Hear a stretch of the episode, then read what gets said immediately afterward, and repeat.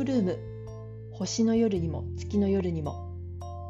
この番組は毎月3日と18日の夜ほんの少しのきっかけで毎日の暮らしに彩りををテーマにイベントを作ったり座談会を開催したり可愛くて心がときめくアイテムや美味しいものをご紹介している私上田ひろみが最近こんなことがあったよと感じたあれこれを短いおしゃべりでお届けする番組です。気に入りのお茶やおやつを準備して夜のひとときをゆったりとお付き合いください。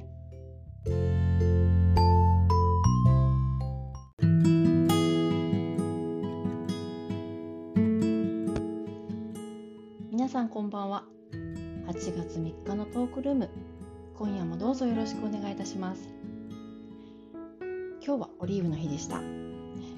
今日のオリーブトークはスクラップブックを作る会ということで、えー、8月3日の今日とそれから次回8月18日の2回にわたって、えー、開催をしております。毎日暑い日が続いておりますが皆さんいかがお過ごしでしょうか、えー、夏休みですよね、えー、子どもたちが、えー、自由研究や宿題を頑張っている姿をいろんなところで見ているんですけれども大人も暑さに負けずに何か手を動かしたり形に残るものを作ってみるのもいいなというふうに考えて今回企画をしました。何を作ろうかなと思った時にスクラップブックにしたいなと思ったきっかけが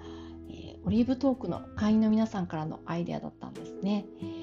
オリーブトークに参加してくださる会員の皆さんから昔作ったスクラップブックを見てほしいというふうに、えーと、結構熱い熱烈なメッセージをいただくことが多くてオリーブ少女の皆さんが雑誌やこう好きな記事をスクラップをして楽しんでいる方が本当に多いんだなというふうに改めて実感をしていました。捨てられずにこう今も残しているっていうところがオリーブ少女らしくて微笑ましくて、えー、皆さんのスクラップブックを見せていただきたいなというふうに考えたのがきっかけです。で肝心の私もスクラップブックそういえば作ったことあったかなというふうに考えたんですけれど私はやっぱり今まで作ったことがなかったんですね。ですので今回、えー、何か夏休みに大人の夏休みに向けて手を動かしてみたいということでスクラップブックを作ります、えー、どういうスクラップブックを自分が作ろうかなというふうに考えた時に、えー、私の今年のテーマが新年に立てたテーマが、えー、自分の定番アイテムを決めるなんですね。それを思い出して、えこのスクラップブックで、え好きな洋服やコーディネートを改めて見直して、えそれを記事にしてこうペタペタったりして作っていきたいなというふうに考えています。えー、2回連続で、えー、開催いたします。オリーブトークのスクラップブックを作ろうの会は次回の2回目からでのご参加も大丈夫ですのでぜひお待ちしております。出来上がったスクラップブックを見せ合う会というのもいつか企画したいなというふうに考えています。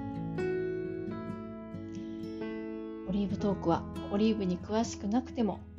どなたにでもお気軽に参加していただける会となっています。いつでもご参加をお待ちしております。オリーブトークはしばらくはオンラインでの開催が続きますが秋にはお買い物ツアーに行ったりピクニックもしたりオリーブならではのカフェ巡りもしますのでぜひ一緒に楽しみましょう。